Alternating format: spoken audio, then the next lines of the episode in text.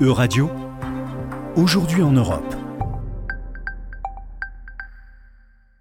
Bonjour à toutes et à tous, bonjour Juliane. Commençons ce journal en nous rendant en France. Dimanche dernier marquait la fin des législatives dans le pays, des élections qui ont vu s'affronter le camp présidentiel Ensemble et la nouvelle force majeure de l'opposition, la NUP. Quels ont été les résultats de ce duel annoncé, Juliane? Bonjour à tous, bonjour Laura. Eh bien, au lendemain du second tour des législatives, le front de gauche, d'extrême gauche et des Verts s'est établi comme la première force d'opposition face à Emmanuel Macron. Avec plus de 150 députés et 31% des voix, la coalition menée par Jean-Luc Mélenchon, qui se rêvait Premier ministre en cas de majorité absolue, a bousculé le paysage politique en écartant notamment certaines figures marquantes de l'entourage d'Emmanuel Macron. Ainsi, le président de l'Assemblée Richard Ferrand ou encore le président du groupe LREM Christophe Castaner ont été battus par la nouvelle coalition. Autre résultat historique mais plus inattendu, le nombre d'élus sans précédent du Rassemblement national au sein de l'Assemblée. Hein. En effet, Laura, le RN, anciennement Front National, a créé la surprise dimanche dernier. Les estimations du premier tour lui créditaient entre 15 et 30 sièges à l'issue des élections de ce week-end. Une estimation largement dépassée puisque le RN envoie finalement 80 députés à l'Assemblée nationale. Un score historique alors qu'en 2017, le parti n'avait remporté que 8 circonscriptions. Des résultats qui confirment une nouvelle fois le déclin du parti traditionnel conservateur, qui comptabilise seulement 9 sièges de plus que le parti de Marine Le Pen. Le président français entame son second mandat dans un contexte nettement différent du premier.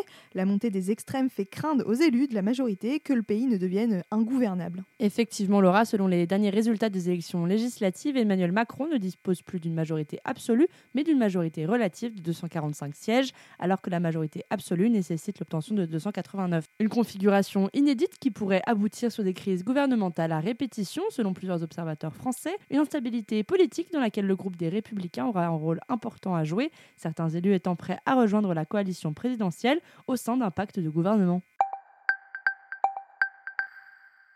Continuons ce journal en nous intéressant à la Grèce. Jeudi dernier, les ministres des Finances de la zone euro, réunis au sein du Conseil de l'Union européenne, ont approuvé une recommandation de la Commission concernant la surveillance économique renforcée dont fait l'objet la Grèce depuis 2010. Quelle est-elle, Juliane? Eh bien, Laura, les ministres de l'Eurogroupe ont félicité l'intention de la Commission européenne de ne pas prolonger la surveillance étroite dont fait l'objet la Grèce après son expiration le 20 août 2022. C'est le résultat du succès de la Grèce parvenue à tenir la majeure partie de ses engagements auprès de la Commission européenne et qui a remboursé sa dette auprès du Fonds monétaire international. Une délivrance pour beaucoup de Grecs qui ont vécu comme une humiliation cette mise sous tutelle, une décision qui ne tire pas encore d'affaire le pays selon la presse grecque.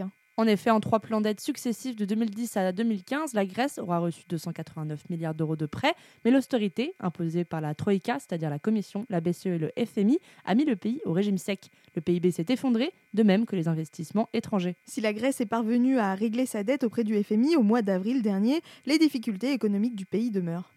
Oui, Laura, car comme le rappelle Janis Kouzis, professeur de sciences politiques à l'université Panthéon d'Athènes, le FMI n'est qu'un seul des prêteurs. Les principaux sont la Banque centrale européenne et le mécanisme européen de stabilité.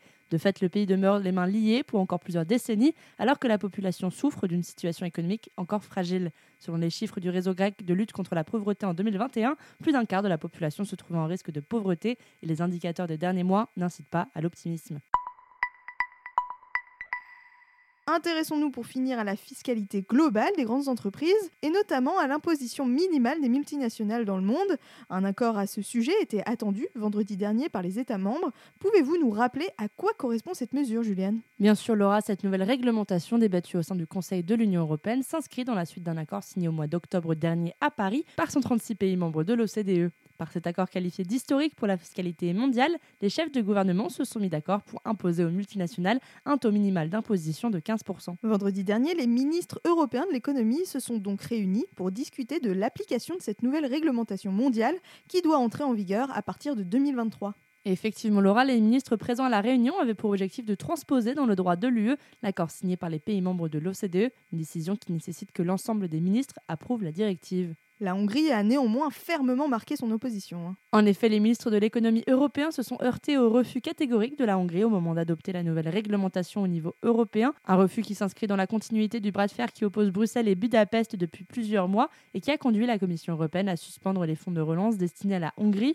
tant que cette dernière ne se conforme pas aux standards de l'UE en matière d'état de droit. Merci Juliane et merci à tous pour votre attention.